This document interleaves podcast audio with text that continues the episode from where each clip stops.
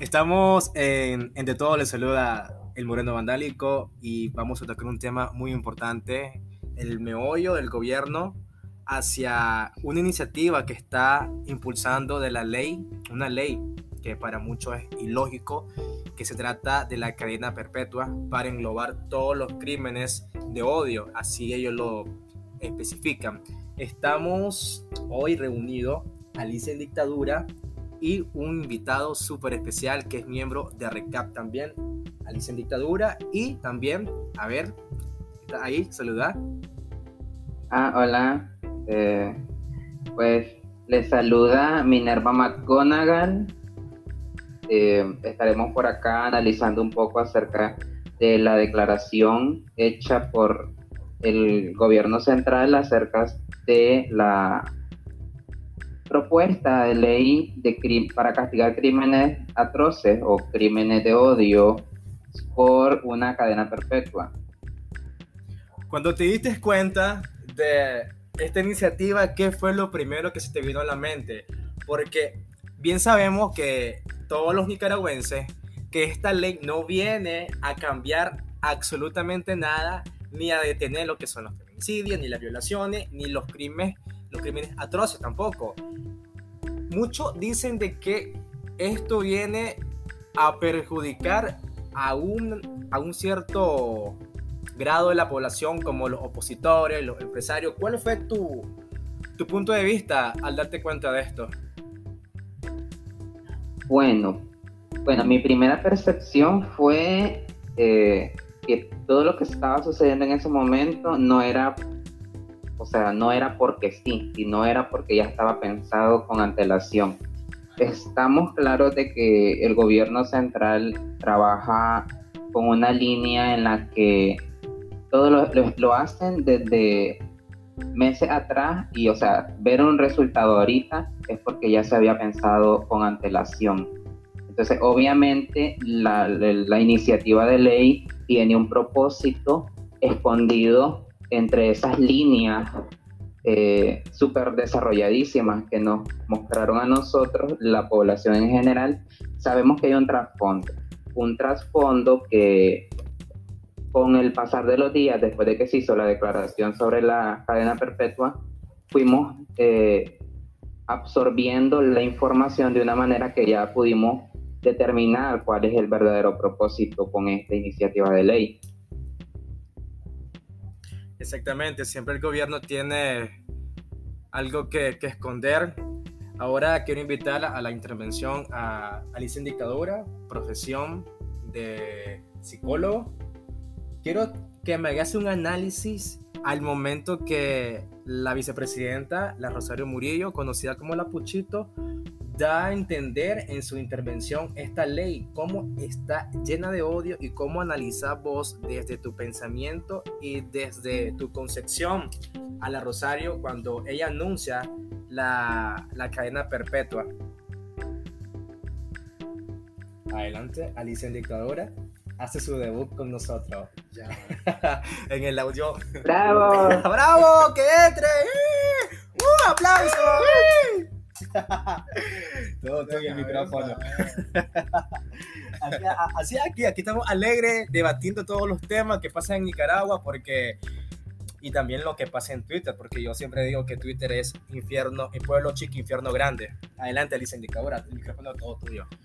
Buenas, ¿cómo están? ¿Cómo muy bien.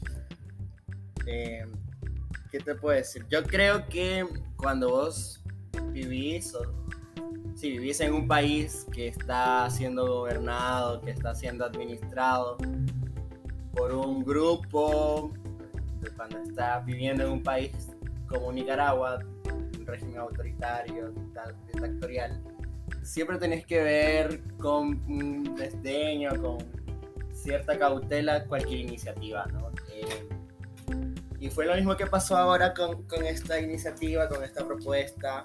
A mí no me sorprendería pensar de que, de que toda esta ola de violencia, porque es una ola de violencia increíble la que ha venido levantándose, sobre todo en los últimos días, tiene incluso que ver con este plan, como decía en Twitter, muchos se decía de que esto lo pudo provocar el gobierno y que puede ser un plan para que la, gente diga, ah, sí es cierto, mira todo lo que está pasando en el país, apoyemos la iniciativa que está haciendo el gobierno, porque según hasta ayer un noticiero oficial que se trata de TV Noticias, alegaba de que hasta el momento van 600, 650 mil firmas eh, recabadas en toda Nicaragua, pero yo digo, ¿cómo pasa esto? ¿Cómo andan las firmas si como nicaragüense yo no me doy cuenta que está, yo no he firmado? ¿Cómo, puedo, cómo puede eh, decidir una parte puchita, como dice la Rosario, por una ley que viene a quedarse con nosotros. Entonces, es eso, de que vamos cada día retrocediendo en el tiempo, creyendo que ellos son los, reyes del país o los dueños, digamos, con, esta iniciativa. Pero la Rosario lo, lo decía, llena de odio. Y, y llegamos al punto de querer pensar de que todo esto lo planearon ellos, los asaltos, que los secuestros, porque igual no se sabe el, del caso del joven de 17 años que falleció en Matagalpa, cuáles fueron las causas, los asaltos que en las paradas, en los mercados, en todo el país, donde fuimos el país más seguro de toda Centroamérica y nosotros confiábamos en una Policía Nacional días atrás, semanas atrás, la ola, el oleaje de, inseguridad y salen ellos con la ley de la cadena perpetua que para ellos vienen a castigar, lo decía Daniel Ortega, usemos las leyes para castigar, pero siempre hay un trasfondo sobre esto. Así lo decía Alicia en dictadura, cuando vivimos en una dictadura podemos esperar cualquier cosa.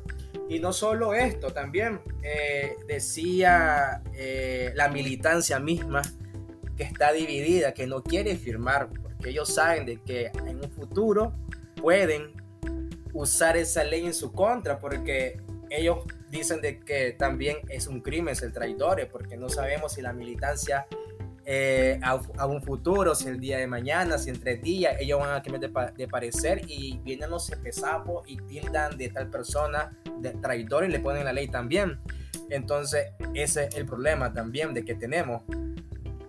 Y no sé qué pensás vos, que me estás escuchando en este momento, de la hipótesis de que puede ser que el gobierno lo haya creado, la inseguridad, sea como una auto, ah, es un autoplan para ellos promover y después hacerlo. Te escucho.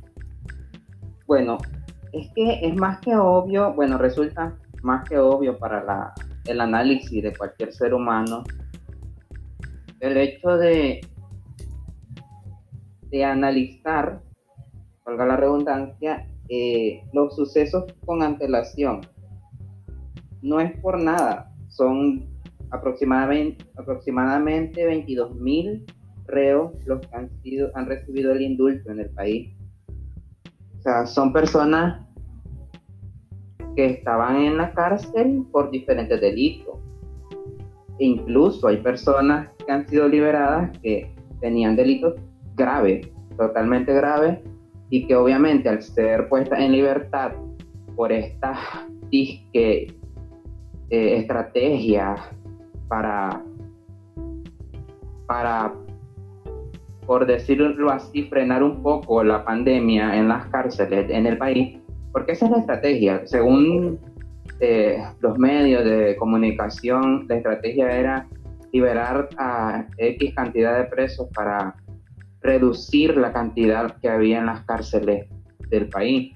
Entonces, estas liberaciones nos han puesto en el ojo del huracán, o sea, nos han puesto en una posición en la que la delincuencia que acaba de salir de la cárcel no encuentra un, lugar de reinserción, dado que obviamente como son personas con antecedentes penales y en vista que la crisis que está pasando el país es enorme, y no hay empleo, entonces estas personas van a buscar eh, la salida más fácil, que en este caso es seguir delinquiendo.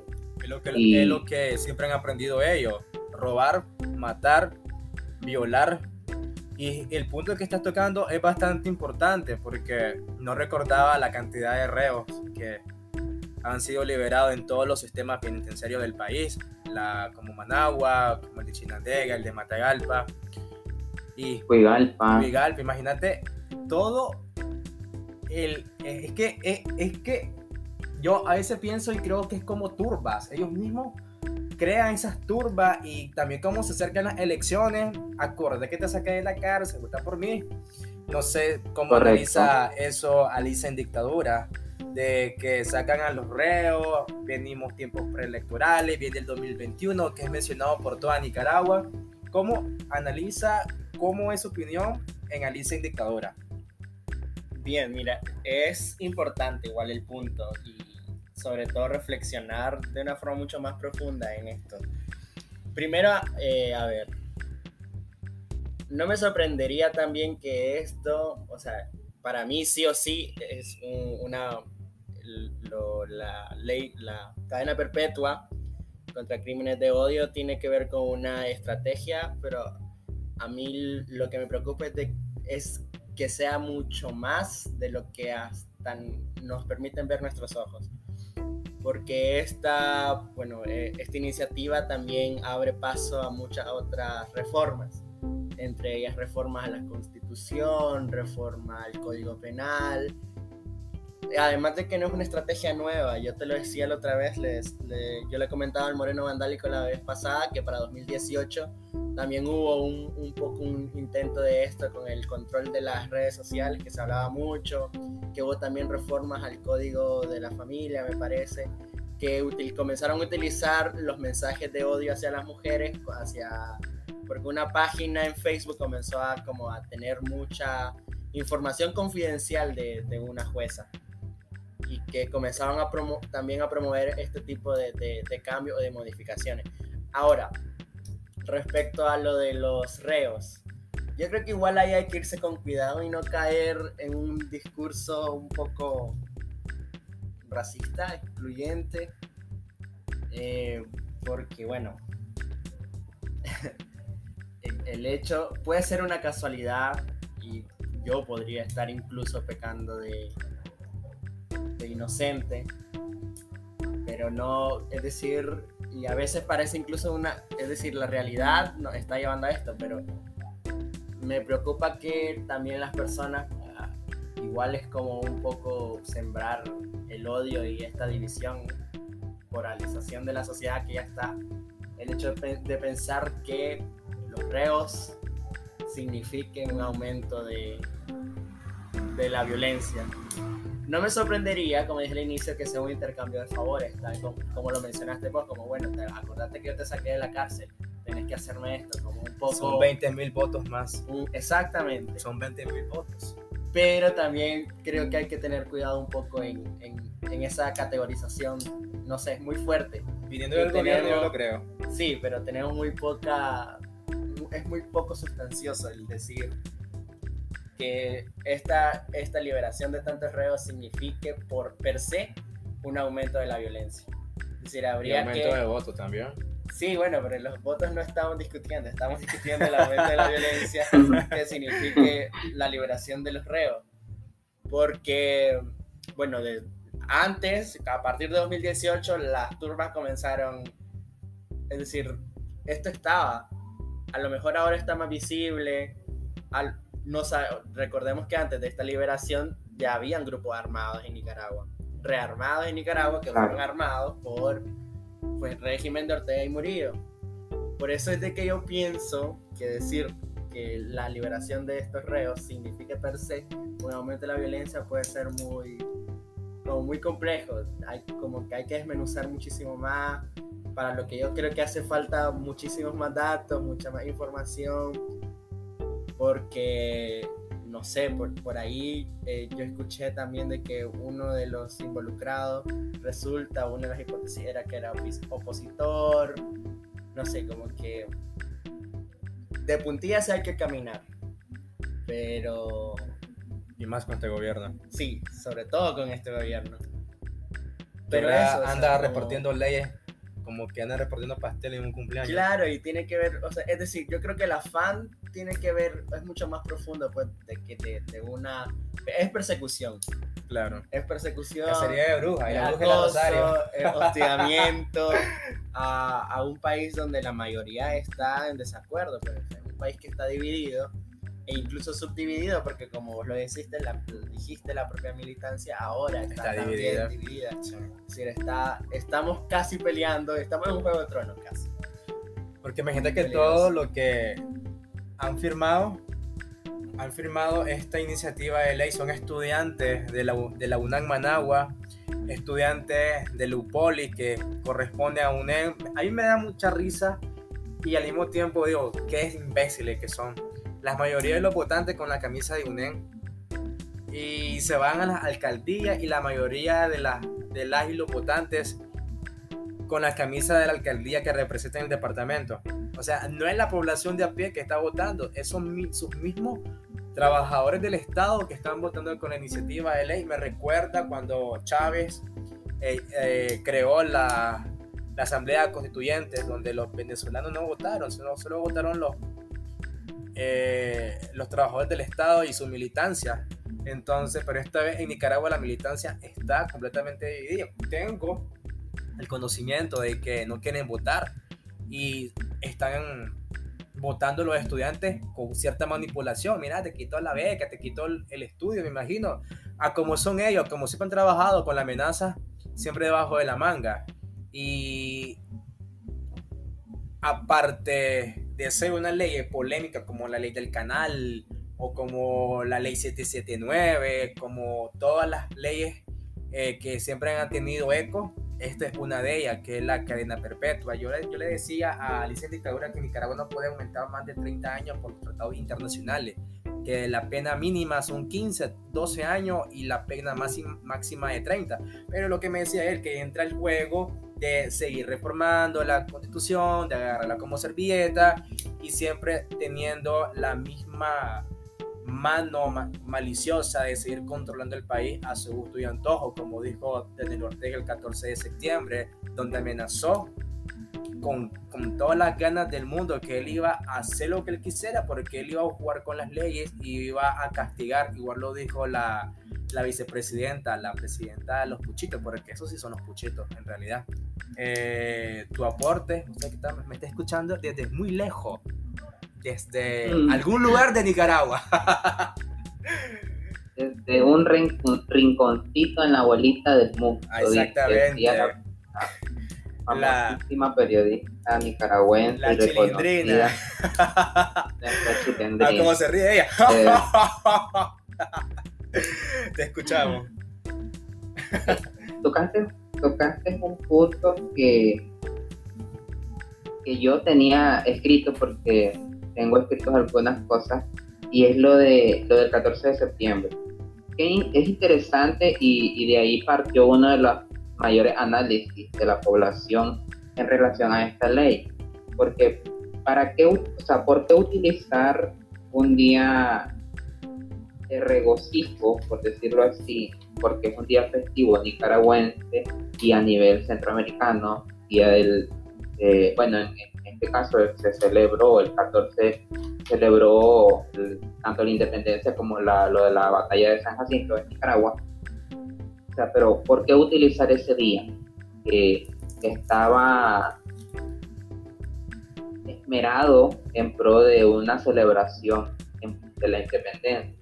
Es, es- es- es bastante deslumbrante el hecho de que ese día sea utilizado para leer este discurso eh, amañado, como todos los discursos que tiene la, la, la compañera, compañera de nadie, La gran compañera, la gran hermana, La madre de todos. la madre de todos los nicaragüenses, la más, más, más- descarada esta, ¿va? En, el, en, el, en el diálogo. Te escuchamos. ¿Seguí? Sí, entonces es, es- es totalmente, nos da una idea, más bien el, el hecho de que haya sido ese día el que, que leyó el discurso en pro de la declaración sobre la cadena perpetua para castigar crímenes atroces, porque hasta, hasta el título es enorme y puede ser desglosado de diferentes maneras. Entonces, eh, eh, no, ya nos estaba dando a entender hacia quién iba dirigida hacia esas personas que tienen el patriotismo muy arraigado y hacia esas personas que defienden los colores azul y blanco, azul, blanco, azul de, la bandera nacional.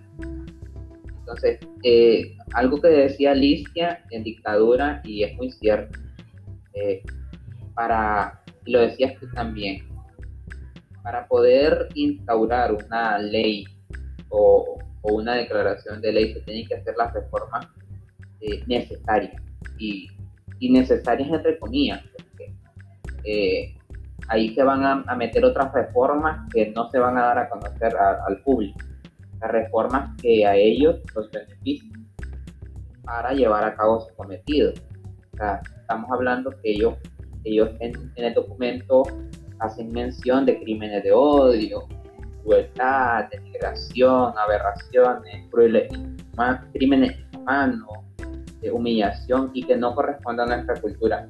Y es algo que yo le decía a Liz, el hecho que diga que no corresponde a nuestra cultura nos está dando a entender de que podría ser permisible otro tipo de, de crimen, porque pueden disfrazarlo de que están ambientados culturalmente, de que la cultura nicaragüense propicia o, está acostumbrada a este tipo de, crímenes o de atrocidades.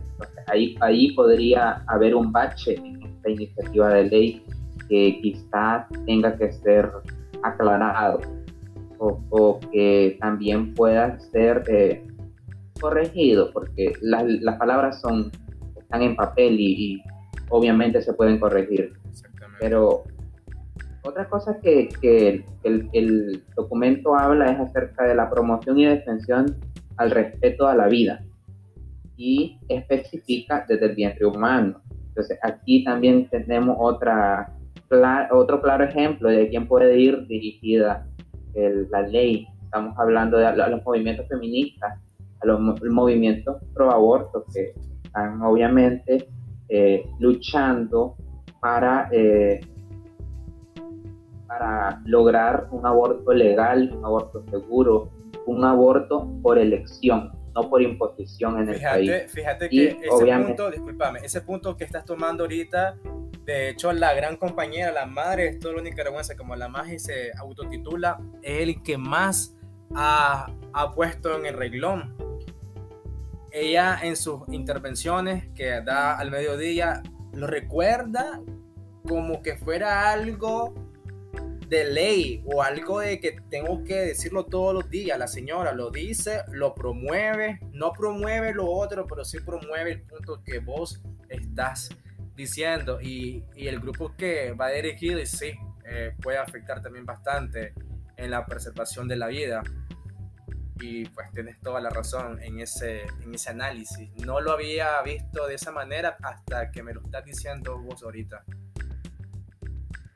Es que, o, sea, es que es ella como tal eh, redacta estos discursos y lo hace de una manera tan melodiosa, por decirlo así, porque es como que con esto les lavo el cerebro a mí cuatro pelagatos que tengo ahí pendientes. a su gran militancia, como dice el gato sandinista, de 12 millones de nicaragüenses, cuando apenas, no creo, que ni llegamos ni a los 7 millones. 6 millones 600 mil habitantes y algo. Exactamente. no sé de dónde sacan los otros 5 millones 400 mil. O sea, eh, estos más están locos. Pero sí, estos 12 millones de nicaragüenses que vamos por el frente, imagínate vos. Eh, este, pero el hecho es de que ella escribe de una manera en la que el, escrito eh, tiene una armonía y, al mismo tiempo podría analizar, al analizar el escrito podríamos desglosar que hay muchos errores de, escritura, meramente de escritura. Pero ese no es el punto en estos momentos. El punto es que ella escribe de una manera en la que todo puede tener diferentes percepciones.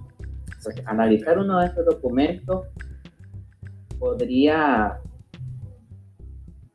durar el análisis, pero también podríamos desglosar pues, todas estas ideas que de una lectura rápida que hice hace, a ver, 10 minutos antes de comenzar el, el, tema, Entonces pude rescatar estos temas que obviamente están enfocados hacia sectores y estos sectores obviamente se ven eh, perjudicados con esta iniciativa de ley. Yo diría mensajes oscuros que escribe ella misma. Ella misma se, se embarca con sus mensajes poéticos. Poeta frustrada, pobre. Para ir finalizando ya, quiero escuchar las conclusiones de Alicia en Dictadura. Para ya ir cerrando este tema en que todos los nicaragüenses estamos opinando en las redes sociales, en boca en boca, en los barrios, en los municipios y en toda Nicaragua. Adelante, Alicia en Dictadura. El micrófono es tuyo. bueno, siempre diga.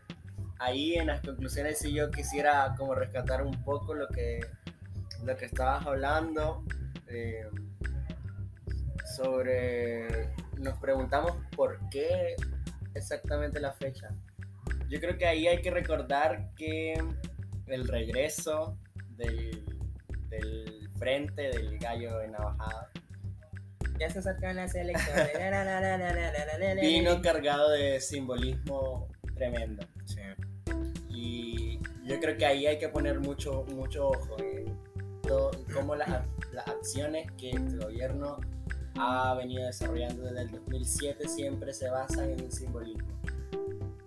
Y tiene que ver con eso, el, hecho de que el anuncio de, esto, de esta iniciativa se dé en, precisamente en fiestas patrias o en fechas conmemorativas que tienen que ver con la libertad, con la no soberanía, perdón, con la no injerencia, con la soberanía del país. Yo creo que es un claro mensaje de eh, este es mi país y aquí mando yo. Eh, de, autoridad de, de, esta, de este autoritarismo de parte de, Daniel y de Rosario. Em, de ahí también, igual, mientras estaba escuchándoles, lo de la firma, yo creo que sí están firmando los nicaragüenses, porque el resto somos bien de patria, no somos nicaragüenses. Así que pues, los que están firmando son efectivamente nicaragüenses, lo son. Y, y, esto, y otro, otra cosa que me llama la atención, esto de cultura, ¿qué tiene que ver? Bueno, la cultura, a lo mejor se refieren a la cultura revolucionaria, que es lo que han estado promoviendo desde muchos años, y no precisamente la cultura nicaragüense, y en ese sentido todo lo que esté fuera de sus parámetros disciplinarios revolucionarios va a estar eh, clasificado como un crimen de odio, como un crimen atrás. Exactamente. Así de que claramente hay que estar, bueno, pilas puestas, intentar protegerse lo más que, que se pueda, porque van contra el bien de patria. Somos nosotros, nosotras. Y nosotros. Y nosotros. Muchas gracias por tu conclusión, Alicia en Dictadura. Te regalo un minuto con 10 segundos para que me des tus conclusiones. Adelante. Ah, ok. Entonces, al igual que Alicia mencionaba, pues, el hecho de que, de que haya sido el 14 de septiembre tiene gran significado para la percepción del nicaragüense. Y así pues, pues la, la percepción del nicaragüense fue bastante choqueante. Es como que los nicaragüenses en ese momento dijimos, hay que cuidarnos, hay que estar atentos y hay que estar siempre eh, analizando todo. Eh, lo de las firmas, ok, las firmas eh, UNEN, es UNEN, las firmas solo ha sido UNEN, han sido los becados, han sido su militancia firme, por decirlo así, los no renuentes de su militancia han sido los que han estado en esta firma. Los demás pues somos harina de otro costal. Sí, pues, agradecer el espacio, agradecer el espacio y pues ya saben que me pueden encontrar en, Twitter como profe Minerva M. Profe Minerva Minerva, ¿cómo es? Minerva M. Minerva, M. ya saben, la pueden seguir. Estuvo también con nosotros Alice en Dictadura y yo soy el Moreno Vandálico. Nos escuchamos en otra emisión de, de, Todo Un Poco aquí en Spotify. Síganos también en nuestra cuenta de Twitter. Muchas gracias y siempre tenemos que hacer patria hablando lo que pasa en Nicaragua. Bye.